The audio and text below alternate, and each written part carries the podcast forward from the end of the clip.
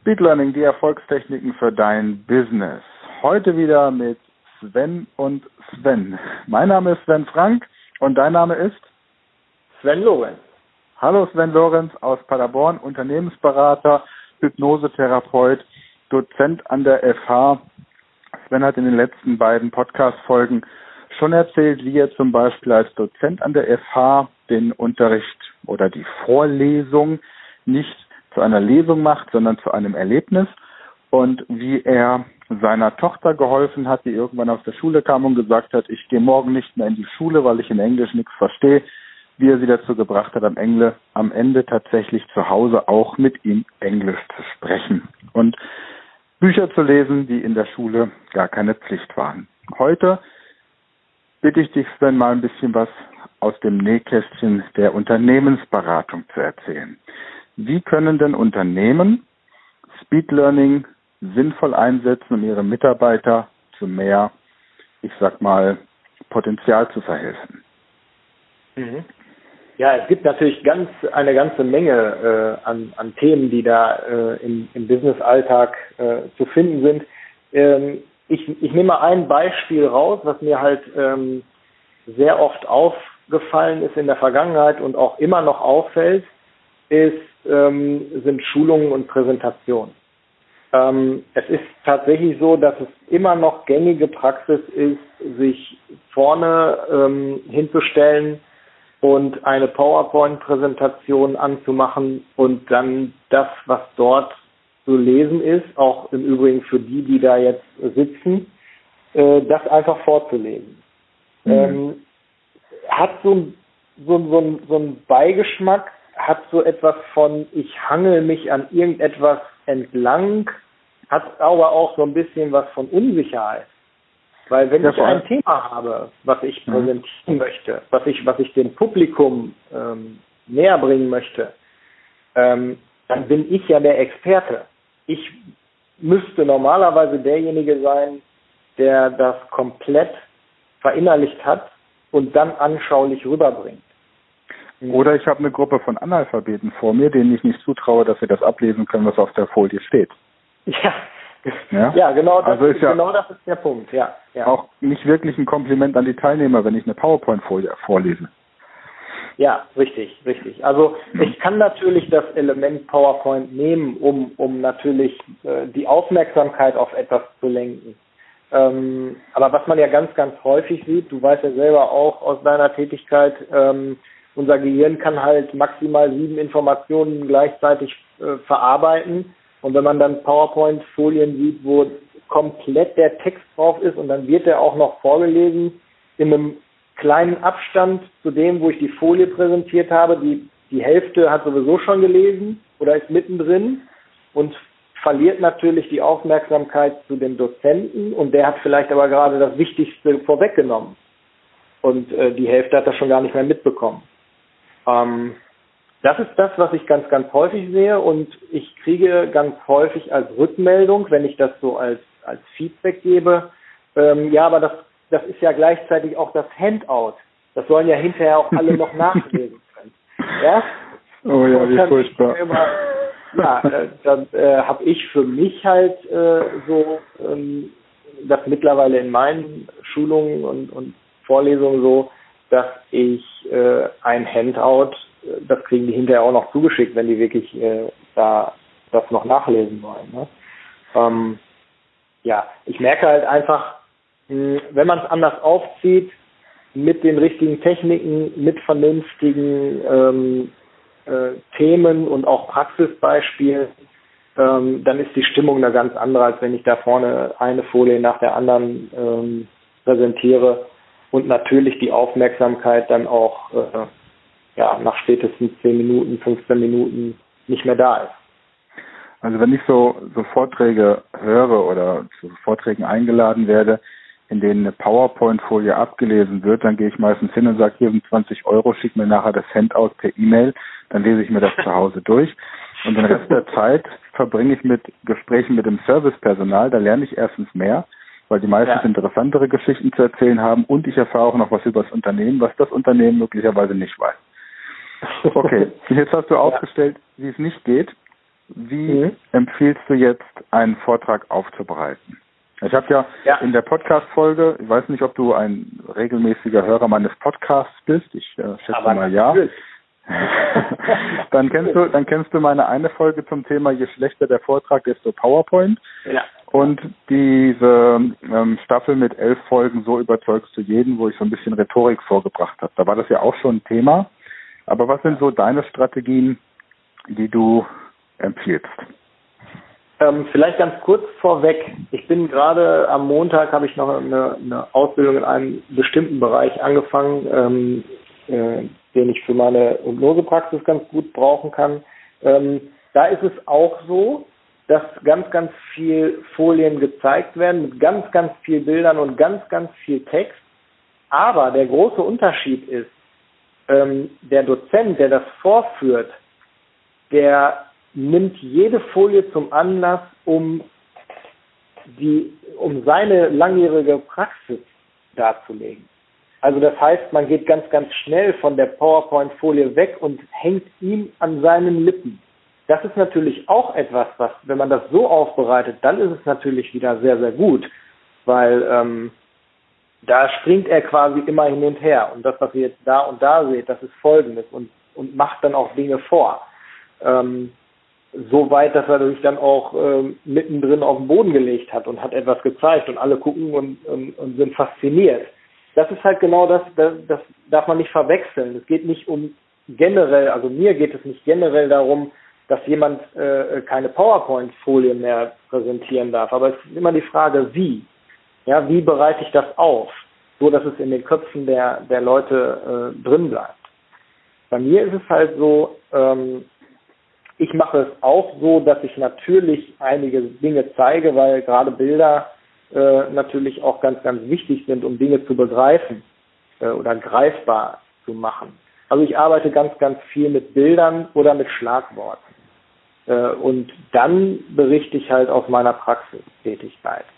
Ähm, weil du kannst dir vielleicht vorstellen, wenn ich nehme mal jetzt das Beispiel ähm, Beauftragtenwesen, wo ich, wo ich an der FH ähm, äh, als Dozent tätig bin, die, das ist nach einer Norm äh, strukturiert und so eine Norm ist wie ein Gesetz zu lesen also wenn ich das anfange zu lesen, dann bin ich äh, nach zwei Minuten raus. Weil das natürlich nicht spannend ist, das ist, sind nur Fakten, das ist nichts, was mich im Leben sonst so weiterbringt. Das Komplett heißt, wenn ich da, hm.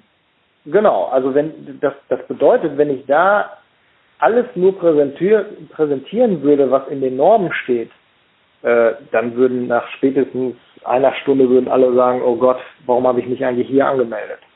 Ja. Ähm, was ich aber mache, ist, dass ich natürlich Fakten oder, oder Begriffe ähm, präsentiere und dann aber direkt zeige, wie das in der Praxis gemeint ist. Ja? So dass man ein Bild vor Augen hat. Oder halt ganz viel mit Metaphern und Bildern arbeitet. Machst also quasi den trockenen Stoff lebendig. Genau, und das greifbar. ist auch ganz, ganz wichtig. Ja? Das ist ganz, ja. ganz wichtig. Das geht natürlich in Berufsfeldern wie, wie Jura ähm, oder ich habe jetzt zum Beispiel eine, eine ähm, angehende Polizistin bei mir in der Prüfungsvorbereitung. Ähm, die müssen in den Prüfungen die Texte eins zu eins wiedergeben können. Nicht den Inhalt, sondern wirklich wie der Gesetzestext ist. Ähm, das ist natürlich etwas, wo ich mich dann auch frage, was ist der Sinn der Sache, weil das könnte man auch im Endeffekt im Spezialfall noch nachlesen. Ähm, da ist es natürlich was ganz, ganz anderes. Ne? Die muss natürlich wirklich den Text eins zu eins verstehen können ne? und wiedergeben können. Es ist unglaublich, was heutzutage für, für Dinge als Prüfung erlaubt sind, oder? Ja, ja eigentlich, absolut. wenn man sich das überlegt. Denn tatsächlich ist ja auswendig lernen, das kann theoretisch jeder Papagei. Ja, also wenn ich den, ne, wenn ich es nur nachplappern muss und, und nicht verstehen muss, was da drin steht, ich sag mal, da kann ich dir sogar einen Text auf Russisch vorbeten, ohne zu wissen, ich muss nur wissen, wie man es ausspricht, aber ich muss nicht verstehen, was da drin ist. Genau, genau das ist es. Und das ist halt genau das, was man hinterher, wenn dann eine Prüfung abgelegt ist und dann ähm, die, die Menschen auf die andere Menschheit losgelassen werden, äh, was ganz, ganz häufig passiert, auch nach dem Studium, dass man eigentlich das Gefühl hat, man weiß gar nicht. Mhm. Ja, das ist der Effekt dabei. Kommen wir nochmal zurück zu den Präsentationsmöglichkeiten. Ähm, so das Thema charismatischer Redner. Es gibt mhm. ja, wenn ich Reden im, im, Bundestag zum Beispiel sehe, gibt es Redner, bei denen man sagt, jawohl, der weiß, wie es geht, und es gibt welche, da sagt man, okay, kann man machen, muss man aber nicht. Genauso ist es ja auf nicht nur auf politischer Bühne, sondern ja auch bei Seminaren, Vorträgen, selbst in der Speaker-Szene. Ja, mittlerweile gibt es ja ganz viele Menschen, die sich als Speaker bezeichnen, die ähm, wahrscheinlich früher äh, an Weihnachten Gedichte aufgesagt haben und Oma und Opa haben applaudiert und haben sie gedacht, wenn ich groß bin, werde ich Speaker. Ja. Aber es gibt ja, ja, und, und jetzt Claudia Enkelmann, die ja zum Beispiel auch das Vorwort zu meinem Buch beschrieben hat, die bietet ja so Charisma-Training an. Und da geht es ja nochmal um eine ganz, ganz andere Art des Auftretens. Wie stehst du zu sowas? Also nicht, nicht jetzt zum Inhalt des Vortrages und nicht zur Präsentation des Vortragsthemas, sondern tatsächlich zur ähm, inneren Einstellung des Redners, um es mal so zu formulieren. Also ich, äh, ich sag mal so, die Vorträge, auch ich habe auch einige Speaker schon gesehen, ähm, und einige Nicht-Speaker. Die Beiträge, die mir noch in Erinnerung sind, das waren wirklich diejenigen, die für ihr Thema gebrannt haben. Im wahrsten Sinne des Wortes, die vorne in, die vorne gestanden haben, ohne irgendein äh, Tatüta. Also die haben wirklich quasi nichts gehabt außer sich selbst und einfach diesen, diesen absoluten, äh, ja, dieses absolute Brennen für ihr Thema. Äh, das auch noch ja mit mit einem gewissen Humor rübergebracht und schon äh, setzt ja in unserem Gehirn etwas ein, wie ich will mehr davon. Ja, mhm. das ist interessant. Ähm, die, die wirklich auch ganz, ganz viel Wissen präsentiert haben, was aber dann durch die Art und Weise, wie derjenige vorne gestanden hat oder diejenige, ähm, einfach nicht rüberkam, da weiß ich jetzt gar nichts mehr von obwohl vielleicht ja. das Thema richtig interessant war. Ja, also was ich ganz, ganz wichtig finde, ist, wenn man etwas präsentiert, dann muss ich das so präsentieren, als wäre das mein Baby. Das ist meins und das möchte ich euch jetzt äh, absolut so präsentieren, wie ich das empfinde. Und dann ist das eine ganz, ganz andere Dynamik, die da entsteht. Dann hängen die Menschen, so wie ich es eben auch gesagt habe, die hängen dir an den Lippen, die, die, die sind ne, begeisterungsfähig. Und vor allen Dingen, da kann man auch mal eine fünf Minuten Pause vergessen und die sind trotzdem noch präsent. Ja, genau. Das, ähm, der häufig zitierte PowerPoint-Vortrag in dem Fall tatsächlich ja auch ist ja, wobei es wahrscheinlich nicht PowerPoint war, sondern äh, ein Konkurrenzprodukt, aber das mhm. ist ja die Rede von Steve Jobs damals, ne? Genau. bei der Vorstellung des iPhones. Da sitzt ja. man vor diesem YouTube-Video eine Stunde 50 und guckt sich dieses Video an und es wird nicht einen Moment langweilig. Ja? ja. Und das ist so, aber, aber auch wenn man dieses, diesen Vortrag dann analysiert, dann stellt man einfach bei der Art, wie er auftritt, wieder Dinge fest, die eben genau dann auch die Speaker oder die charismatischen Persönlichkeiten, die man so eben aus der Öffentlichkeit kennt, die eben auch tun. Ja, das ist immer wieder, es sind immer wieder so diese kleinen Nuancen, die in unserem Gehirn einfach die Aufmerksamkeit triggern. Das ist fasziniert mich jedes Mal, wenn ich sowas mitbekomme. Also ein, ja. ein, ein ganz großes Beispiel, wie ich finde, ist jedes Mal die ähm, ja, Neujahrsrede von unserer Kanzlerin. Also wo man einfach merkt, natürlich sind das tolle Worte und das ist ganz, ganz schön und wir machen alles in Zukunft besser. Ähm, aber man sieht, dass nicht ein einziges Wort oder man merkt direkt, dass nicht ein einziges Wort von ihr kommt. Und mhm. das ist das ist genau das, was ich meine. Ich kann natürlich, ich bin ich bin halt nicht nur Dozent an der an der äh, FH, sondern auch für für einen großen Consulter unterwegs. Und da ist es so in der Regel, dass ich ein Thema vorgekriegt, äh, es, es gibt ein Thema, es gibt Kunden und dann fahre ich dahin und soll dann halt die Präsentation halten, die von diesem Unternehmen äh, erstellt wurde. Und da habe ich das die ersten Male, wo ich auch noch unwissend war, sage ich jetzt mal, in dem Bereich, habe ich das auch noch so gemacht. Habe mich natürlich total unwohl und unsicher gefühlt, weil es waren nicht meine Inhalte. Ich wusste zwar, was da gemeint war, aber ich wusste bei Folie 25 nicht, was auf Folie 27 steht. Mhm. Und ähm, dann setzt so etwas ein wie genau das, was ich eben oder beim letzten Mal schon erklärt habe, wie an der, an der, an den, in den Vorlesungen, dass ich vorlese. Und dann muss ich mich natürlich nicht wundern, wenn dann nach 20 Minuten die ersten mit dem Kopf auf, auf die Tischplatte knallen. Ja? Genau. Also das ist auch was, was ich, jetzt gerade vor kurzem hatte ich wieder ein Training, da waren eben auch Lehrer dabei. Und die haben mir bestätigt, dass tatsächlich die meisten Lehrer den Unterrichtsstoff, den sie im Unterricht vermitteln sollen, nicht abrufbar haben. Also sagen wir mal, du hast eine Lehrerin, die in der fünften Klasse, jetzt hier bei uns in der Nähe in Wiesbaden, die zehn größten Städte Wiesbadens den Schülern unterrichten soll. Mhm. Und wenn du dann hingehst und sagst, für eine kurze Demonstration geben Sie mir doch mal gerade die die zehn größten Städte Hessens. Ich habe sie gerade nicht auf dem Schirm. Da muss die runter ins Lehrerzimmer gehen und muss das aus dem Internet ausdrucken.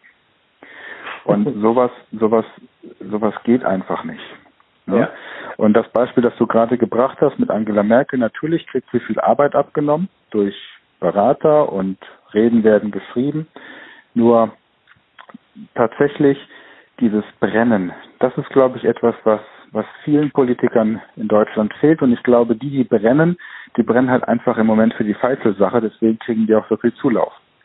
Ja, und, und da merkt man, da merkt man mal wieder, es geht nicht um den Inhalt, es geht am Ende tatsächlich hauptsächlich um die um die Präsentationsart wieder. Ne? Richtig, richtig. Es ist zum Beispiel so, du weißt ja selber auch, äh, wir sind ja in diesem äh, unser Speed Learning Team mit dir als als Kopf ähm, bin ich ja an den Volkshochschulen jetzt auch unterwegs und äh, die erste Frage, die ich gestellt bekomme in der Vorbereitung, äh, brauchen Sie einen Beamer und einen Laptop?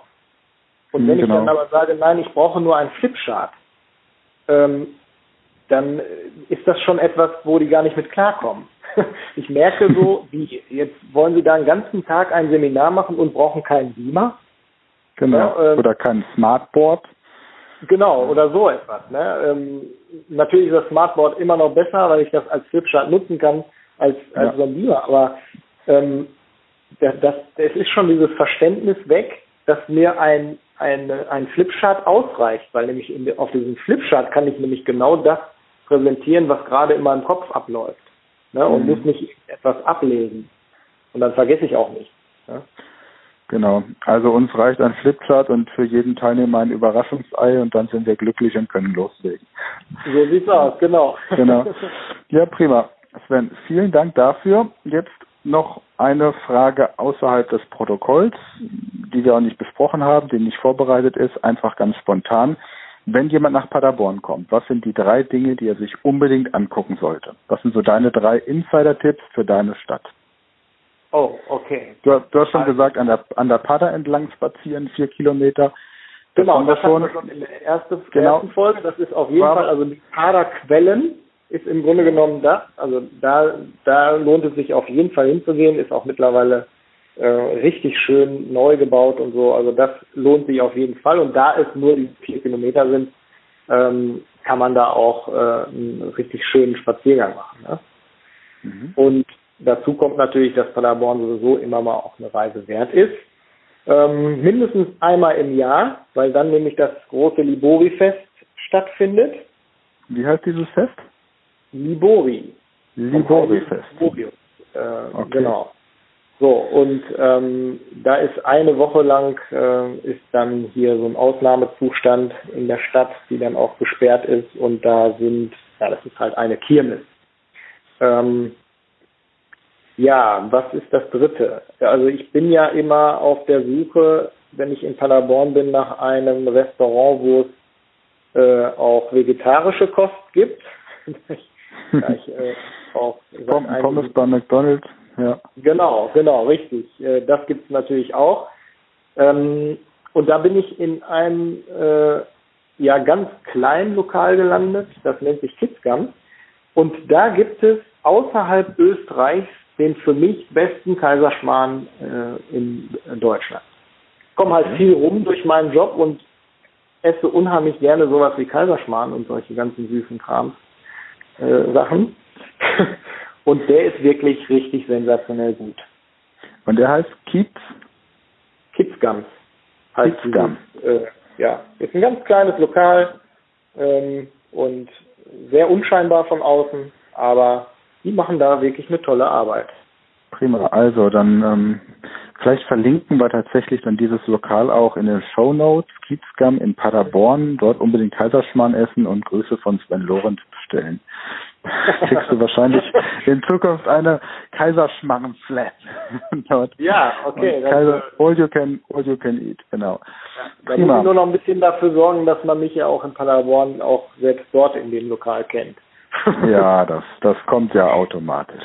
Ne? Ja, genau. Ja. ja, Sven, herzlichen Dank für diese Einblicke in deine Arbeit und diese inspirierenden Gedanken der letzten drei Folgen. Es hat mir riesen Spaß gemacht. Also ich meine, ich unterhalte mich sowieso gern mit dir. Noch lieber bin ich mit dir aktiv unterwegs. Wir werden uns nächstes Jahr beim ähm, Wochenende, wenn die ganzen Speed Learning Coaches hier wieder nach Rheinhessen kommen, da seid ihr dann alle eingeladen und dann tauschen wir uns da gegenseitig aus und bringen uns da auf Hochtouren. Wo findet man dich jetzt, wenn jetzt jemand sagt, okay, den Mann möchte ich kennenlernen, ich möchte für mein Unternehmen meine Dozenten vielleicht ein bisschen inspirieren lassen oder den einen oder anderen Vortrag, den ich zu halten habe, noch ein bisschen optimieren. Wo findet man dich denn im Internet? Also es gibt zwei Sachen. Einmal natürlich, was die Praxistätigkeit angeht, alles was mit, mit Psychotherapie zu tun hat, ähm, ist padahypnose.de. Ähm, zusammengesetzt aus Pada von Paderborn und Hypnose, padahypnose.de und alles, was den Bereich äh, Managementsysteme angeht, da ist es sl-managementsysteme.de. Also SL von Sven Lorenz, dann genau. ein Bindestrich, weil es in deinem Leben kein Minus gibt und genau. Managementsysteme genau. ein Wort.de. Richtig. Schön. Prima. Gut. Sven, du hast das letzte Wort. Ja, ich bedanke mich auch ganz recht herzlich, dass ich hier in deiner äh, Podcast-Folge oder in den drei Folgen auch äh, präsent sein durfte. Hat mir unheimlich Spaß gemacht, mal wieder. Und äh, ja, ich freue mich schon auf das nächste Treffen. Und allen da draußen äh, viel Erfolg bei der Speed Learning Tätigkeit.